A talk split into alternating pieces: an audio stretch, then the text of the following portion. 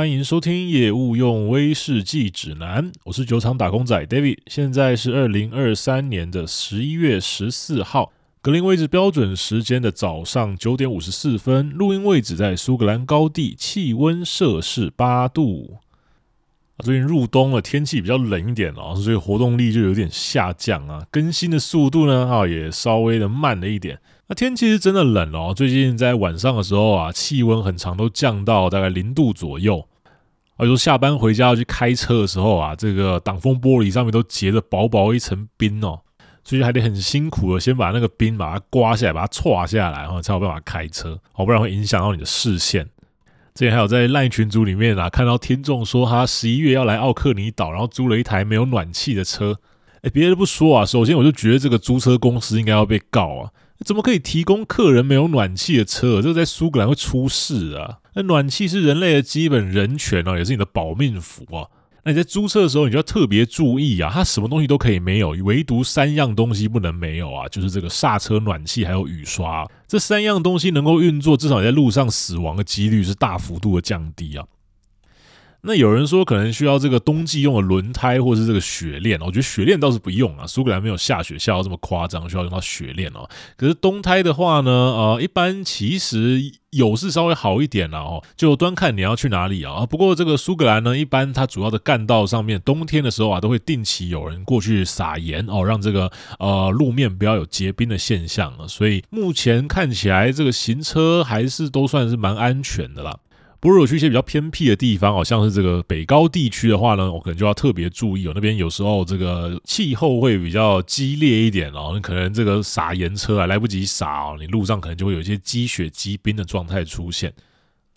那另外呢，就是来苏格兰开车啊，一定要非常注意这个开车的礼节哦。那苏格兰这边开车是非常注重礼貌的哦，注重到什么程度呢？我上个礼拜在路上开啊，遇到一台这个驾训班的车哦，然后因为他开的速度就是明显就低于是那个速限了，那我就决定说要超车到他前面去，那就一超不得了，是警察在路口马上把我拦下来，他就说我在霸凌这个驾训班的学生，我记得很清楚啊，他用霸凌这个字啊，我想说我是怎么了吗？哦，我是有排挤这台车吗？还是我帮这台车取了绰号吗？我怎么说我霸凌呢？我当时可是依照这个速线，然后是周边的这个安全距离都有取出来哦，那就连这样子警察也都可以找我查，所以分享这个经验给大家，是要告诉大家说，在这边开车真的是要非常注重礼节啊！你不仅这个道路规范要好好的去遵守，在道路规范未及的地方呢，哦，也是要多多的礼让啦。那、再来呢，还有一件事情要跟各位听众呃报告一下哦，就是很多热情的听众啊，陆陆续续都有私讯 David 说，哎、这个 David 到底是在苏格兰哪一间酒厂啊？哦，可不可以过来找一下 David 啊？我、来酒厂拜访你一下。哦，这个好意我都心领了啦。不过目前的状况，我跟各位说明一下，因为这个酒厂它还是一样，它不开放一般的民众参观哦。啊，除非你是梁博士啊，那梁博士他他是老板亲自去邀请而来的哦，这个呃另当别论。那第二个，他也不是说我不愿意邀请你啊，说一句良心话，我一个人啊，每天在酒厂里面哦，啊，跟之前跟大家说过，我又要忙这个糖化作业，然后也要忙这个蒸馏，那也要装桶啊，要加上打扫。那现在呢，老板还有新的任务交给我们，还要叫我们把这个厂房内部啊重新再粉刷一遍。基本上整间酒厂所有事情就是一个人全部包下来了。所以其实上班时间呢，我人就是跟这个酒厂绑住了哦，就是比较没有办法抽身出来去接待各位，然后这样比较有失礼数一点。所以呢，就是各位来苏格兰玩的话哦，尽情的玩哦，不用特别来找我，有很多地方比我还要更好玩的。不过如果有行程规划上面的问题啊，想要知道说苏格兰有没有什么私房景点哪边好玩的话呢，哦，你到哪边你可以随时私讯给我，这个我很乐意为各位解答，可以提供大家一些这个苏格兰的私房小景点啦。好，这边麻烦苏格兰观光局打钱。好了，那我们就先进一下本周的威士忌新闻速览。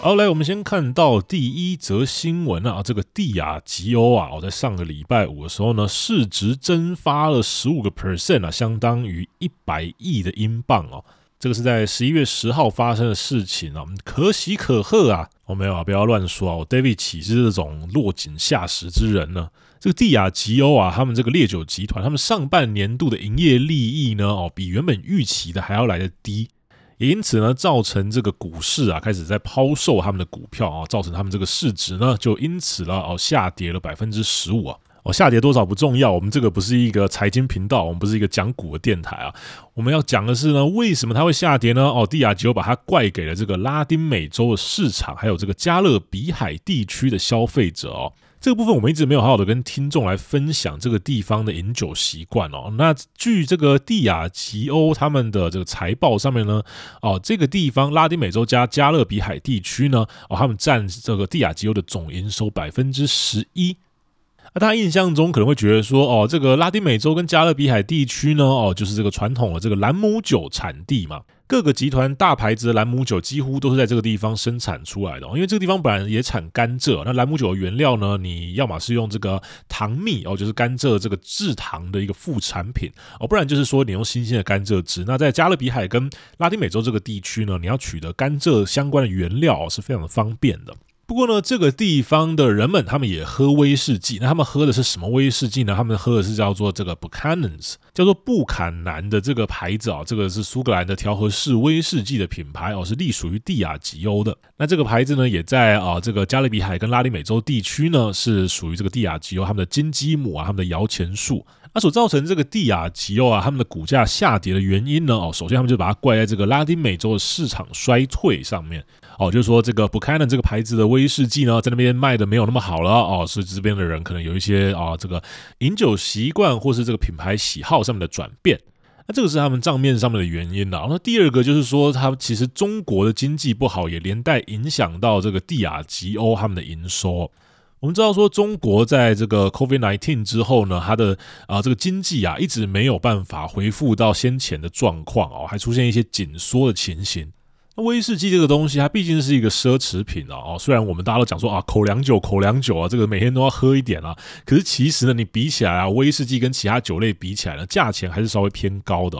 尤其是在中国这个地方啊，他们的威士忌呢，近年虽然逐步的在起步啊，不过它的状况也跟台湾以前的状况比较相似啊，它是属于一种奢侈品。那你经济不好，你钱包里面可以花的钱少，那你自然就不会把这个闲钱拿去买威士忌了嘛。所以在以前中国经济状况还好的时候呢，是中国的威士忌已经卖到已经缺货了，还要从台湾这边拉货过去卖啊。那现在呢，这个中国他们经济紧缩的状况之下呢，哦，是中国他们进的这个威士忌啊，根本就卖不出去，根本就卖不完哦，还得把这个货啊倒回来台湾呢。所以可见说，这个威士忌产业呢，它其实是跟这个经济啊，还有人民的消费水准有很大的关系的。景气好的时候，它就卖得好，卖得下下叫；景气不好的时候呢，哦，这个酒就到处乱丢哦，没有人要哦。当然不会到这么夸张啦。可是近几个月呢，的确是有看到啊，这个呃苏格兰威士忌的这些酒款啊，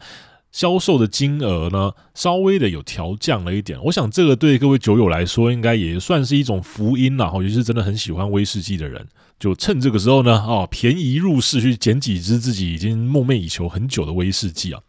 那这边呢，也可以推荐大家一个 IG 的粉丝专业啊，它叫做 Whisky Corner 哦，它的账号是 My Whisky Corner，那中间都是有加这个底线哦。那这个粉丝专业呢，我觉得它蛮有趣的，它就是每个礼拜呢，它会制作这个云顶威士忌，就是 Springbank 啊，还有另外一个就是麦卡伦威士忌啊，这两支威士忌呢，它的这个在台湾的售价，它把它制作成一个指数，然后每个礼拜去追踪它。所以每个礼拜就可以看到说这些威士忌呢，哦，它价格上涨多少，下跌了多少哦。那云顶跟麦卡伦这两个都是算是蛮指标性的威士忌了哈，所以他这样子选这两支酒呢，我觉得也是蛮有趣的啊。推荐给大家有兴趣的话，可以去加一下，去每个礼拜去看一下哦。我自己是没有在投资威士忌，所以这个东西对我来说没什么用哦。可是我自己也是会去看哦，就是看好玩的啦哦。因为毕竟我以前也是在银行工作啊，这个就是啊老毛病了啊，看到钱在那边跳上跳下就特别兴奋。哦，这个叫做 Whisky Corner 的这个 IG 粉丝专业。好，那我们再来看下面一则新闻啊。这个日本的这个 Suntory 啊，这个三得利呢，哦，他们决定呢要增加产能，以来因应这个全球对日威需求的成长啊。那这个三得利呢，他们决定要投入一百亿的日元哦，来这个扩建他们在这个山崎威士忌酒厂还有这个白州威士忌酒厂的厂房设备。他们的目标呢，是希望说在二零二七年以后呢，它可以增加这两家酒厂的威士忌供应哦。诶，那他这样子讲也是蛮奇怪的哦。大家想一下，现在是二零二三年，他们目标是二零二七年的时候可以增加这两家威士忌酒厂的供应。二零二三到二零二七中间就隔四年而已哦，所以你二零二七你增加供应出来的东西呢，哦，就是这个四年的山崎，还有这个四年的这个白州威士忌哦，所以他们是不是也耐不住性子哦？这个威士忌放了四年就要准备拿出来卖了哦，是这样子吗？哦，我也不知道，反正他现在这个山崎跟白州啊，他们的核心款了。都已经是 NAS 哦，就是不再标记这个威士忌的年份在上面了。那其实这个三得利集团啊，他们的产能扩增啊，这个已经算是保守的了啊。我们看到这个跟三得利这种大型威士酒厂相对的这些日本的小型的威士忌酒厂啊，或者你可以说它其实只是个蒸馏厂，因为它除了蒸馏威士忌以外，它也制作很多其他不同的酒类啊。那在近十几年呢，这些酒厂它的牌照的数量是增加了大概五倍之多啊。也就是说，近十几年啊，在日本制作威士忌这种东西的酒厂呢，哦，增加了五倍啊。那大家可想而知啊，这个增加的五倍里面呢，有很多蒸馏厂啊，就是趁着这个日威现在大行其道啊，跟着一起啊，这个鸡犬升天啊，一起大家来发大财。可事实上，它能做出这个品质优良的威士忌吗？哦，这点我就交给大家自己去体会了哈。这个日威啊，很多东西就是它品质真的是非常的参差不齐哦。如果你想要了解什么是乐色日威的话呢，哦，你就去啊，你家附近的酒庄或者是超市啊，你就去买一瓶这个最便宜哦，然后没有看过名字的这个日威，打开来喝喝看，你就知道什么叫做乐色日威了。当然，我也不知道一竿子打翻一船的日威了。可就是说，如果你看到所有的日威全部都涨翻天了，价格都非常的夸张，一飞冲天，结果其中唯独有一只日威啊特别便宜，便宜到一个不合理的地步，这个时候你的心里自己就要有警觉心啊，因为这个日威呢，它可能是用其他国家来的威士忌在日本去调和装瓶出来的东西，并不是真的在日本蒸馏出来的日本威士忌，我甚至说它的原料根本就不是用大麦麦芽，可能是用小麦，可能是用米哦，用其他的谷物去蒸馏出来的威士忌。只是说呢，现在这个状况啊，就是说日本威士忌它的产量增加哦，那它的价格也是往上来增加，可是它的品质呢，哦，其实是不断的在下降。这边讲的是个平均的品质啊，因为太多原本其实在生产这个烧酎啊，生产一些清酒啊，或生产一些哦奇奇怪怪的蒸馏酒这些酒厂，他们也改做这个威士忌啊。那他们在呃制作威士忌的工序上面呢，可能就不如这个山崎、不如白州这些比较大的酒厂来这么严谨了。那当然里面。还是会有一些啊，做出非常好威士忌的酒厂啊，那这个就有赖大家就是要眼睛睁大一点哦，把这个背后金哦，好好去找出这几间酒厂到底在哪里。尤其你在选购威士忌的时候啊，你就要认清说这个威士忌制造的原料是什么啊，还有它的陈年时间啊，还有它的产地等等的。因为我们知道说啊，从前啊，日本对于威士忌这个产品的规范是非常的松散的，所以它威士忌里面呢，它可能是有用糖蜜，可能是有用米啊，用一些其他啊非这个大麦麦芽的原料去制作出来的东西啊。那陈年的时间上呢，它也没有一定的去做限制啊。那从前的状况，那现在状况是说有一些法规去规范这个日本的威士忌，逐渐的把它导向往这个苏格兰威士忌制作的严谨法规去啊。可是大家不要被这件事情给迷惑了哦。他讲的这个法规呢，它其实只是。他们这个协会里面的一个规范、一个规章啦，就是说，你如果这个威士忌蒸馏厂呢，你是有在这个协会里面，那你就是要遵从它这一个规范规章去生产你的威士忌。可是问题来了，如果你没有在这个协会里面，那你根本就不受这样子的法规去规范嘛。哦，至少就我所知是这样子啊。然后如果有错的话呢，还请那个听众帮忙指正一下。所以就是说，现在就算有这个日本的这个威士忌协会的规章啊。三得利他们的大老板啊，还是觉得不满意，他还是觉得说呢，这个应该是要再做得更严谨一点哦，可能要以国家公权力去好好的限制，说你威士忌生产应该要走什么样的程序，应该要符合什么样的条件才能被叫做威士忌，这样是比较好的，也就是往这个苏格兰、美国或爱尔兰他们的严谨程度啊这个方向去努力前进。可是，在达到这个阶段之前呢，哦，大家在购买日本威士忌的时候啊，还是要记得我刚刚所讲的哦，要领后轻矿好别啊，不然你也可以跟我一样啊，就是完全不碰日威，完全不买日威啊，这样你就什么烦恼都没有了啊。好了，以上就是本周的威士忌新闻速览。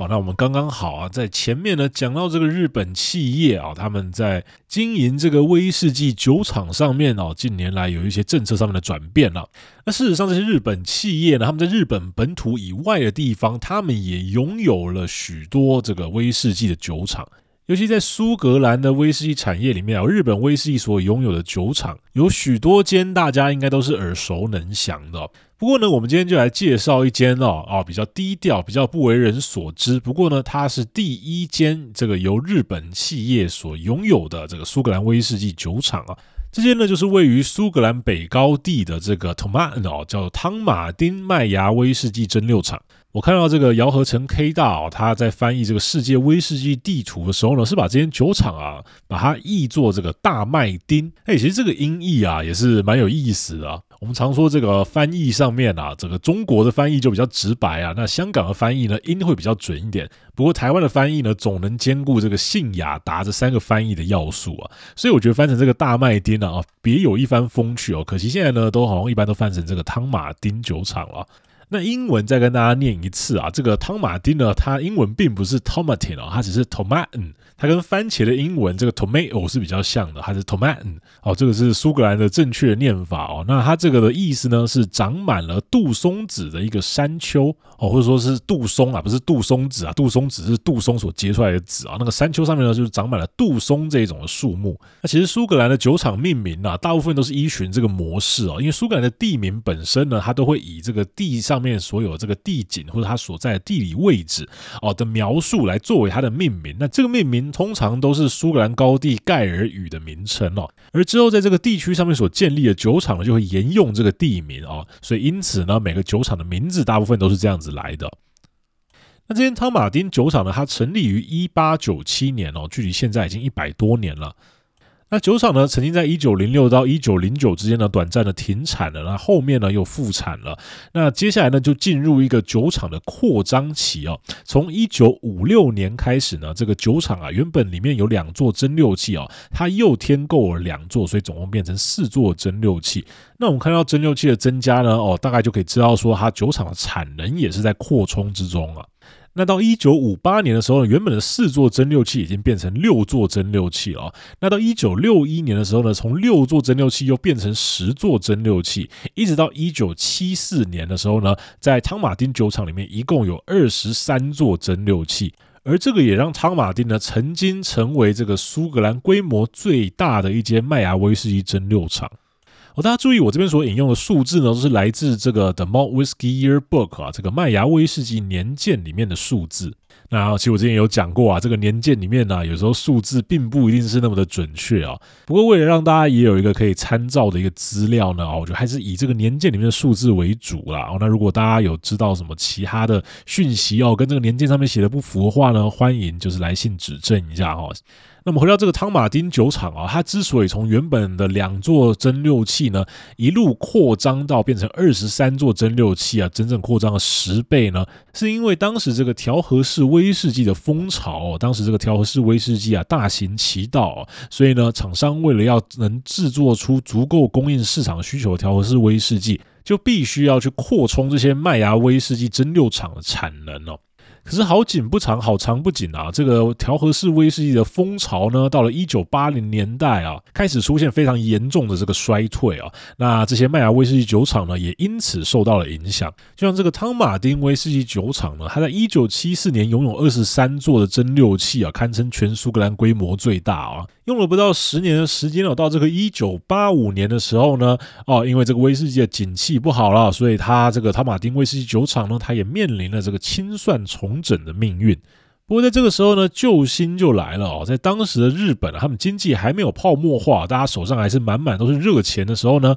在一九八六年啊，日本的公司就入主了这一间汤马丁威士忌酒厂。这间公司呢，是日本的这个保酒造，叫 Takara Shuzo。这是日本最大的这个烧酒制造商之一啊。那原本呢，是他跟另外一间公司两间进来把这个汤马丁买下来，算是一个合资啊。不过后来呢，另外一间公司也倒了，所以这个保酒造呢就顺应的把他的股份从这个公司的手上也买过来哦，变成完全持有这个汤马丁威士忌酒厂。那这个汤马丁威士忌酒厂呢，它也因此呢成为第一家在苏格兰由日本公司入主的这个麦芽威士忌酒厂。那其实啊，这个日本的烧酒制造商啊，他买了这间威士忌酒厂来，他好像也不太知道买来要干嘛哦。毕竟说这个烧酒呢，跟威士忌啊，他们的销售管道可以说是截然不同啊。唯一可能有共通点的，就是他们这两个东西都可以来做成 highball 吧。我想，那除此之外，根本就是两种完全不一样的东西啊。不过这个保酒造啊，他在入主了汤马丁以后呢，他有一件事情他做对了哦，他让这个汤马丁他开始生产 single malt 哦，因为以前呢，汤马丁他生产了。这些麦芽威士忌主要都是用在这个调和式的威士忌里面啊，像这个呃，现今还可以看得到这个 Antiquary 这一个叫做古董玩家的调和式威士忌哦，有兴趣的可以上网去找一下，看一下它这个装瓶啊，非常的老派的一个八角瓶子哦，这个到现在都还可以找得到。那这个汤马丁麦芽威士忌呢，也是在这一个 Antiquary 这支调和式威士忌里面呢，非常重要的一个麦芽威士忌基酒了。不过呢，在这间日本公司，他接手了汤马丁威士忌酒厂以后呢，他们就决定说，我汤马丁威士忌呢，我的产量啊，可以不用像以前这么的大了。可是呢，有件事情要做到，就是我的品质必须要往上提升。因此呢，在日本公司接手了这个汤马丁威士忌酒厂之后呢，他们就开始生产了这个单一麦芽威士忌。那这段历史也奠定了汤马丁威士忌酒厂它今日的这个基础啊。我们在当天开车进了这个汤马丁威士忌酒厂的时候，一进去啊，第一个印象就是觉得说，哇，这个酒厂啊，实在是非常的大，可以看到它一整排的仓库，还有好几栋的厂房哦，让人家想到这个苏格兰麦芽威士忌最大的一间酒厂之一，这个格兰利威哦。你进去好像仿佛觉得说，这两间酒厂是一样大的。不过事实上呢，汤马丁威士忌酒厂啊，它里面的闲置产能跟闲置的厂房空间啊，是蛮多的。从一九七零年代啊，这汤马丁威士忌酒厂它的全盛时期呢，它每年生产了一千两百万公升的纯酒精。你把这个换算成它的装桶数，如果假设我们全部都是装波本桶的话呢，大概一年可以装九万多桶的波本桶啊。那到现在呢，汤马丁威士忌酒厂它的年产量呢，大概是两百三十万公升的纯酒精哦，换算起来装不到两万桶的波本桶哦。从以前每年装九万多桶，变成现在每年装不到两万桶，这也就说明了汤马丁威士酒厂他们调整了他们的营运方针哦，他们改种植而不是那么的重量啊，毕竟物以稀为贵啊。就算你只生产少少的这个单一麦芽威士忌啊，还是比生产大量的威士忌提供给调和式威士忌做基酒使用来的强哦，赚了更多的钱。而产量这么大幅度的减少呢，剩下这个厂房里面的这些闲置的空间啊，哦，老旧的这些器材啊。就变成他们酒厂里面的一个观光看点哦，像他们酒厂里面这个老旧的糖化槽呢，哦，他们也没有把它汰换掉哦，就要把它保留下来，然后把它糖化槽切开然哦，让这个来参观的旅客呢可以进去走到这个糖化槽里面去拍照，这是蛮特别的哦。那像是说他们这个蒸馏器的这个冷凝管了哦，老旧了哦，不再用了，把它拆下来以后呢，诶，他也就把它就扔在他们厂子里面哦，让你可以近距离去观察这个蒸馏器的冷凝管。啊，甚至说还有一些老的这个磨麦机啊，是这个 Porter's Mill 这个 Porter's 磨麦机，我们之前的集数里面有提到过啊。它虽然老旧不用哦，它还是把它放在这个厂房里面，然后把它拆解开来，让你可以看到这个磨麦机里面哦，它是长什么样子。所以如果你要很近距离的去观察这个酒厂里面使用的器材，它的各种细节的话呢，哦，来这间汤马丁酒厂啊，这个是意外的非常具有教育意义的一个行程啦。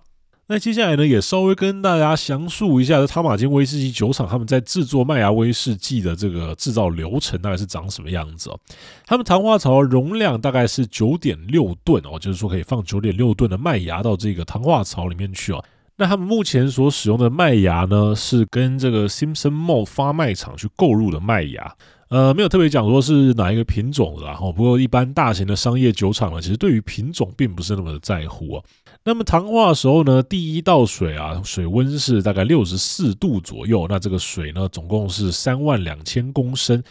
第二道水啊，水温是七十九度，一共是一万四千五百公升。由第一跟第二道水呢，可以获得大概四万三千八百公升的麦汁啊。那这个麦汁呢，它的比重呢，大概是在一零六七到一零六八之间，这算是业界蛮标准的数字啊，蛮甜的。那第三道水这个九十一度的热水呢，加进去以后呢，就是循环再作为下一次的第一道热水来做使用了。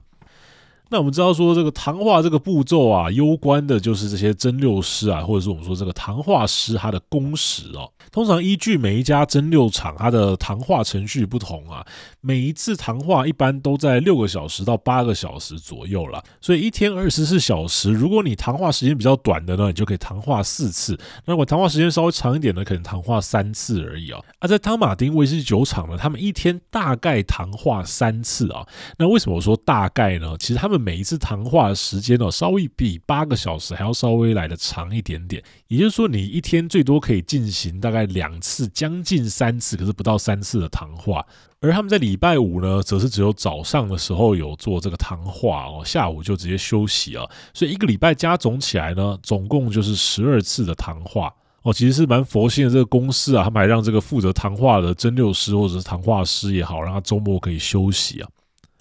那我们再来看一下汤马丁它的发酵槽的部分哦，它一共有十二个都是不锈钢制的这个发酵槽，它的麦汁呢会经过大概一百二十到一百四十小时的发酵，虽说是一百二到一百四，不过我询问他们当场的人员呢，他们都说至少要一百四十小时以上了。也就是说呢，你礼拜一早上所做出来的这个麦汁啊，到礼拜天才会进行蒸馏，所以他们蒸馏师比较辛苦，他们礼拜天还要进来上班呢。那这个一百四十小时呢，其实算是一个超长的发酵时间了。那也很明显，我们在走到它这个发酵槽旁边的时候呢，马上可以闻到一股浓浓的这个香蕉的味道啊。那这种香蕉味道呢，它就是属于这个经过长发酵以后所产出的这个脂类物质的这种香气啊。这个蛮特别的，我在其他酒厂很少会闻到这样子这么浓郁的这种香蕉的味道。那酒厂他们所使用这个酵母，就是一般的这个 MG Plus 哦，就是很长啊，这个蒸馏厂会使用的这种酵母啊。那它是属于液态的状态，然后直接呢借由管线去投入到这个发酵槽里面去的。所以它的酵母上面其实没有，并没有什么特殊的地方，它主要就是靠它这个超长发酵去做出这个具有浓浓香蕉味的这一种呃酒汁啊。那么发酵起始温度呢，一般是落在这个十八度左右。他们会先把麦汁降到十八度以后呢，再投入酵母，让它经过低温这样子去长时间的做发酵。不过他们酒厂呢，最近有在实验，说我稍微提高一下麦汁的温度，可能把它从十八度提升到二十度或二十二度左右啊，再投入酵母，这样子让这个酵母呢，可以在里面运作速度稍微快一点啊，减短它的发酵时间，然后同时可以达到一样的效果。他们还在实验的阶段，然后还没有正式的把这个发酵时间全部都做缩短了。好，讲完发酵，我们再来看那个汤马丁蒸馏厂它的蒸馏的部分了。他们现在目前厂内所使用的总共有六对的蒸馏器。哦，那一对蒸馏器呢，就是一个酒质蒸馏器，再加上一个烈酒蒸馏器。因为我们知道说，一般苏格兰的麦芽威士忌呢，它是经过两道的蒸馏啊。第一道就是酒质蒸馏，第二道是烈酒蒸馏。那汤马丁威士忌酒厂呢，它虽然有六对的蒸馏器，可是六对蒸馏器里面呢，哦，九支蒸馏器是六个都有在使用，没错。可是它的烈酒蒸馏器呢，六个里面只使用了四个。另外两个呢，就是先收起来哦，等到高装检有缺料件的时候再拿上来补啊。哦，当然不是这样子啊。另外两个呢，就作为一个候补的一个闲置产能了。那每一个发酵槽它制作出来大概四万五千公升的酒汁呢，它就把它切成三等份，分别放到三个酒汁蒸馏器里面去做蒸馏。哦，每个蒸馏器它的容量就大概是一万五千公升左右。那蒸馏出来的这个低酒呢，再放到烈酒蒸馏器里面了。不过呢，汤马丁酒厂还有一个很特别的地方啊，它的烈酒蒸馏器它的 size 啊，跟这个酒汁蒸馏器的 size 是一样的。为什么这样子很特别啊？我们一般在酒厂啊，现金酒厂的设计里面啊，酒汁蒸馏器通常很大，烈酒蒸馏器它的 size 呢，可能只有酒汁蒸馏器的一半，甚至更小。就好比说，我们如果拿十根玉米的话，可能要拿一个塑胶袋把它提着。可你把十根玉米上面的玉米粒全部削下来哦，把这些玉米杆把它丢掉，削下来的玉米粒呢，可能就只装满一个罐子而已哦，就是这样同样的道理。所以照理来说，烈酒蒸馏器它里面要装的东西啊，比酒汁蒸馏器来的少很多，它的 size 也不用跟酒汁蒸馏器一样这么的大。可是这汤马丁蒸馏厂啊，它在以前这个产能盲目扩充的时期啊，我实在是太瞎搞、太乱来，它就是完全没有经过设计哦，它就不管啦，酒汁蒸馏器、烈酒蒸馏器全部都使用一样 size 哦，全部把它开下去，这就是没有经过精打细算所设计出来的一个酒厂了。所以也就难怪说，现在六座的烈酒蒸馏器里面只有四座是在做使用的。不过也没有关系啊，这个烈酒蒸馏器呢，就算它的 size 稍微大一点，还是可以做使用了哦。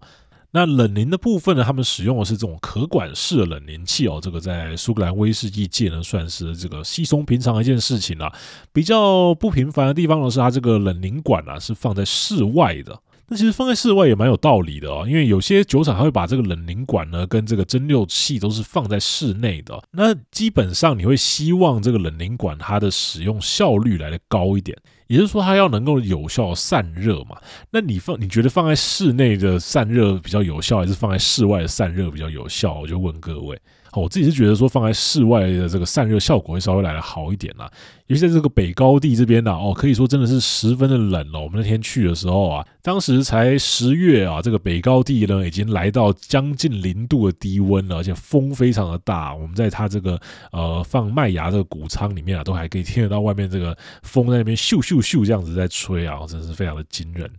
所以他们也因此呢，为了增进这个冷凝的效率啊，把这个冷凝管是设计在这个厂房外面哦。那最后呢，我们再来看一下汤马丁蒸馏厂它的威士忌成年所使用的桶型哦。它跟一般的麦芽威士忌酒厂一样，他们都是使用波本桶为主了，然后再搭配一些其他的东西。我必须说啊，这塔马丁威士酒厂他们的用桶策略是非常的灵活的哦。像比如说大家比较常见的这个雪莉桶啊，哦波特桶啊，哦这种干邑白兰地啊，哦这些都太常见了，我就不要讲，我们就提几个比较特殊啊，还有使用的这个桶型哦。它有一种桶型呢，它使用了这个哥伦比亚的这个安第斯山橡木哦所打造出来的新橡木桶啊，这个够特别吧？还有呢，他之前也有使用过这个北非摩洛哥这个国家哈，他们所生产的红酒桶啊。我们一般有听过这个欧洲生产的葡萄酒，可是很少听过北非所生产的葡萄酒啊。这个是真的是蛮特别的一个桶型，也不知道他们是去哪边搞来的。那绝大多数的品相呢，使用这种特殊桶型的时候，他们都是使用这个一桶到底的熟成哦，而不是说你先在波本桶里面熟成过，然后最后再跑到这个其他的这种特殊桶型里面稍微过一下，沾个味道而已。愿意这样子一桶到底的，我都觉得说这个酒厂啊非常具有实验精神，他才肯这样子做啊。一般比较保守的用桶策略呢，还是会着重在过桶上面啊，用过桶来达成自己想要的这个风味。那讲到调和呢，这个塔马丁威士酒厂他们的调和啊，我也是非常的喜欢哦。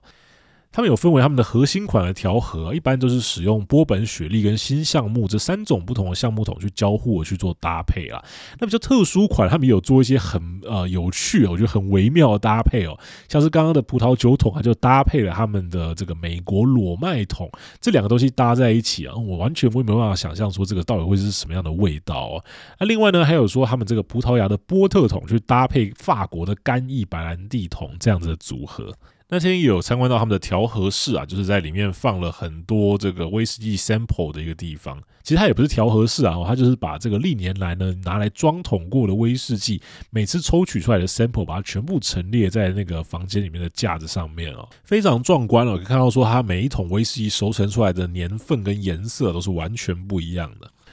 所以啊，可见得啊，这个保酒造呢，他在收购这个汤马丁威士酒厂以后呢，虽然他可能不太懂威士忌啊，甚至我都觉得说他有点不太懂如何去行销汤马丁这一支麦芽威士忌啊，他在这个上面投入的资源可能有点的少啦。哦，不过好处是说，他之前保酒造，他其实并未去干涉这个汤马丁威士忌它本身的营运啦，他反而用了很多在苏格兰当地的这个人才啊，帮助他去做这个调和，去做这个橡木桶的选桶啊，那也让汤马丁呢有更多这个自由发挥的空间，可以创造出更多有趣的酒来。那还有一点啊，是我自己非常羡慕的啊，就是这个汤马丁威士忌酒厂呢，它周边啊，星罗棋布四散了大概五六十间的房子啊。那这些房子呢，根据他们的这个导演人员所说啊，这个都是他们汤马丁的员工宿舍。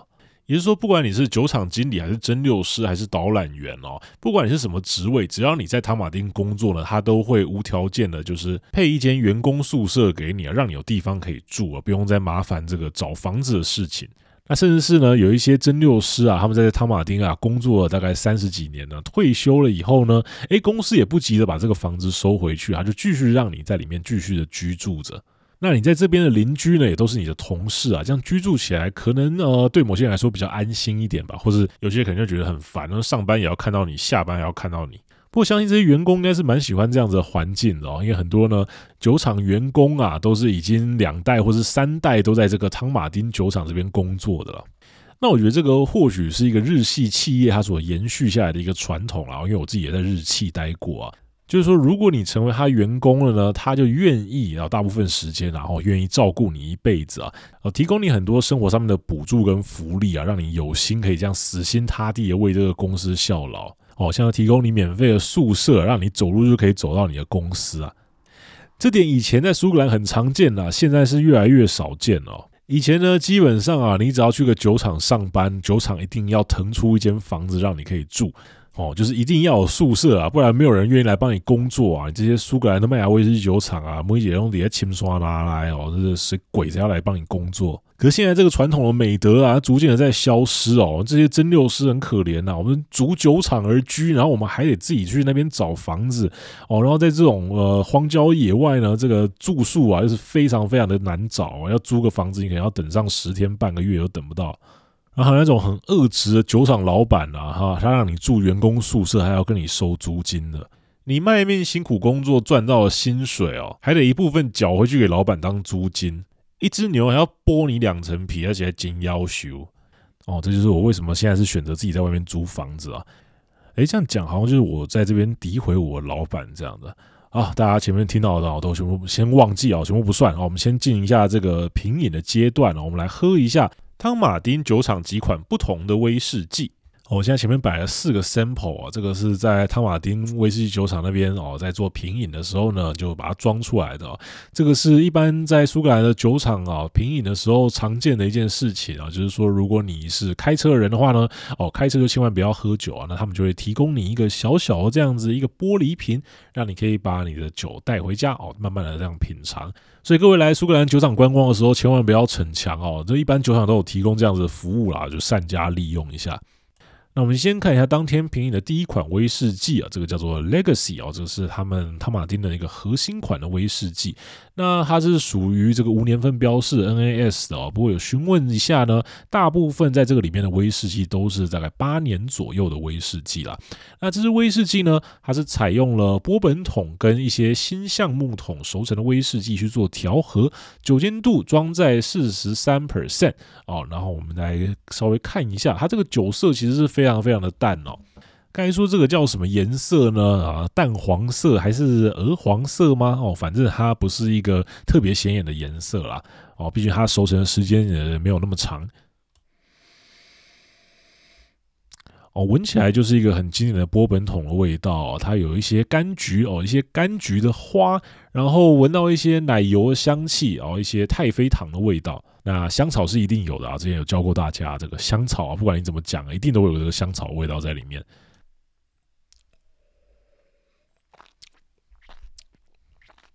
在味蕾上呢，它是一个比较偏向花果香的威士忌啊，哦，不过非常的轻盈哦，尾韵也比较偏短一点。那可能毕竟这个是他们最基本款的威士忌啊，还是做的以这个易饮为主啊，让你容易的去喝哦，不要有太多强烈的味道。但相对来说就比较平凡无奇了一点啊。那我们再看一下下一个啊，这个是他们的十二年的威士忌。十二年的威士忌呢，它是采用了波本桶跟雪莉桶的调和啊，这是我最喜欢的一个组合啊。那酒精度呢，也是装在四十三个 percent，颜色有稍微的深一点点，大概就是金黄金黄这种感觉。我觉得这支啊，就非常明显能够闻到我刚刚讲这个长发酵的这种纸味啊，你可以闻到很多熟透的水果的味道，比如说像苹果，比如说像香蕉，比如说像这个西洋梨这样子的味道。那你同时也会觉得说，这个比上一支来说更为饱满了一点。入口以后呢，酒体很明显的比上一支来的重啊，这可能是因为里面有加了一些雪莉熟成过威士忌的关系啊，变得非常的饱满。不过酒精感也稍微强烈了一点，然后在尾韵的部分呢，哦，就稍微有一点偏苦，可是淡淡的苦味啦哦，这个是在威士忌里面很正常的一个现象哦，大家不用惊慌。另外，我还稍稍有闻到一点点这个肥皂或者洗碗巾、沙拉托的味道。我希望说不是我这个杯子没有洗干净的关系，而是它本身可能哦，就是带有这种特殊的风味在里面。还有可能大家会喜欢形容这个香水味啊，在这支里面也很明显可以找得到。好，那我们再继续往下喝下去啊。接下来这一支呢，哦，这是比较特别的啊，这个是导演人员呢私底下偷偷倒给我的私藏啊。哦，你看我又在这边蹭这些同业的好处啊。那这一支呢，它是一个用波特桶熟成出来的威士忌。不过呢，忘了刚刚要这个瓶子来仔细的看哦，所以呢，也不知道是用什么样的波特桶，也不知道熟成多久啊，也不知道它酒精度是装在多少。这就是先生不知何许人也的这支威士忌啊，我们就把它打开来喝一下。哦，这就是所有的里面颜色应该算是最深的一种啊，它是金中又带有一抹红色的这个色泽在里面。闻起来完完全全的就是一个波特桶的味道，它应该是 Ruby Port 吧？我也忘记到底是 Ruby 还是 Tony 哦，应该是这种这个红色的波特酒啊，闻起来满满的就是这个樱桃糖浆还有浆果的味道，有一点像是我们小时候喝的这种感冒咳嗽糖浆哦，还有很丰富的莓果哦。不过这支酒精度应该装在非常的高哦，光是稍微用力闻了一下啊，这个酒精啊就刺激了我的鼻腔里面。它入口很意外的柔和啊，带有一点点这种皮革啊，或是烟草的味道哦，让我想到有一些比较阴阴暗暗的小酒吧会放那种呃黑胶唱片的那种小酒吧里面哦，那个沙发椅的那种味道。尾韵不能说是特别长啊，而且跟上一支一样啊，稍微带有一点点苦味。不过这支香气啊，嗅闻起来实在是太棒了。哦，你一闻就知道说他用了这个波特桶啊，品质应该是蛮不错的。它整体呈现出一种蜂蜜或是一个鲜奶油这种甜味。好了，最后呢，我们才来进到这个汤马丁威士酒厂它所生产的尼梅威士忌。这支威士忌叫做 k u b o h e n 哦，啊，这个翻译呢叫做地狱之犬，或有人叫做狗灵呐，哦，这个就跟当地的一些鬼故事有关系啊，就是说当地人呢有时候在深夜的时候就会看到这个黑色的大狗啊在酒厂附近徘徊啊，啊，久而久之呢就用这个 k u b o h e n 来作为他们这个泥煤威士忌的命名。那有些人就会问说，为什么泥煤威士忌通常它都会要另外再取一个名字啊？为什么它不沿用原本的这个酒厂名字啊？另外再加上一个泥煤上去就好了？那我自己的推测啊，是说为了不要让这个消费者来混淆哦，因为泥煤的味道有时候真的是太强烈了，再加上说这个消费者之间呐，喜欢跟讨厌泥煤的人啊，可以说是壁垒分明。就假设说你今天买了一个汤马丁，你回家喝，然后喝了很开心，你觉得说这个很棒。我就跟你的朋友推荐说，这个汤马丁酒厂它生产的威士忌啊，带有这个蜂蜜，带有这个鲜奶油，味道绵绵密密，入口即化，一定要买一罐来喝喝看。结果你朋友啊，去外面的酒庄啊，他眼花，没有小心仔细看，说这个酒厂下面还列了一个字，叫做泥煤款。哦，买回家以后喝下去啊，他刚好非常讨厌泥煤啊，他马上就是大过敏哦，是隔天就找你算账，说你这个推荐是什么烂酒？你明明就知道我不喜欢喝泥煤，你又要推荐我这个泥煤威士忌。哦，不要笑啊！真的有些人就是这样的，他就是很不能接受泥煤款的威士忌。那酒厂呢，他为了要在泥煤跟无泥煤之间要做好区别哦，他怕你消费者买错，所以通常他泥煤威士忌呢，他就会特别在另外号一个名字上去。那当然，他下面还是会写说这个是蒸馏于某某酒厂，然后只是说它字会比较小一点。那这个泥煤款的这个名字呢，就会稍微大一点哦，就仿佛这两个东西是由不同酒厂生产的，然后其实是有可能这两个东西是由同一家酒厂生产的，就像这个。库波亨呢，它就是由这个汤马丁酒厂所生产出来的泥煤威士忌。那这个泥煤呢，其实用的也不是很重了，大概四十 ppm。那经过他们的这个酒心的切点以后呢，其实最后残存在它的这个威士忌里面的泥煤啊，也不多哦。它是走一个比较轻柔淡雅系的这个轻泥煤的状态。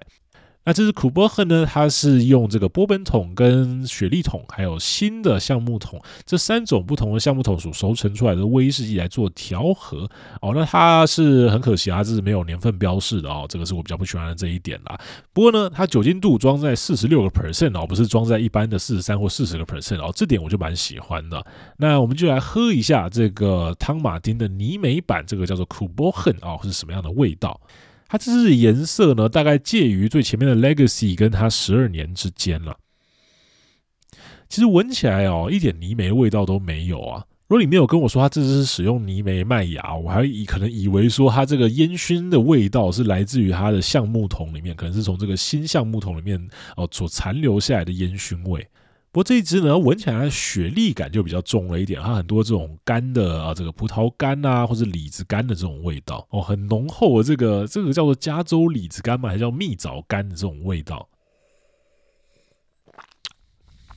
哦，进到口中啊，这个泥煤才突然的出现哦，跟这个地狱之犬一样啊，远看以为只是一只狗啊，近看才发现是地狱之犬。不过它这个泥煤呢，它也不至于说有太强烈的像艾雷岛那种点味啊，像那种呃消毒水的味道。它这个泥煤呢，比较像是一个木头烟熏的味道，像是我们一般喝的这个酸梅汤，或者是说这种炭烤臭豆腐啊，哦一些呃稍微烤的比较焦的一些食物的这种烟熏感哦。不过尾韵的部分呢，就稍微平淡了一点哦，没有什么特别的这个起伏。哇，整体由这个泥煤麦芽带来的炭烧感呢，非常的有趣，好像在喝这个早餐店这种古早味豆浆那种超搭超搭一样。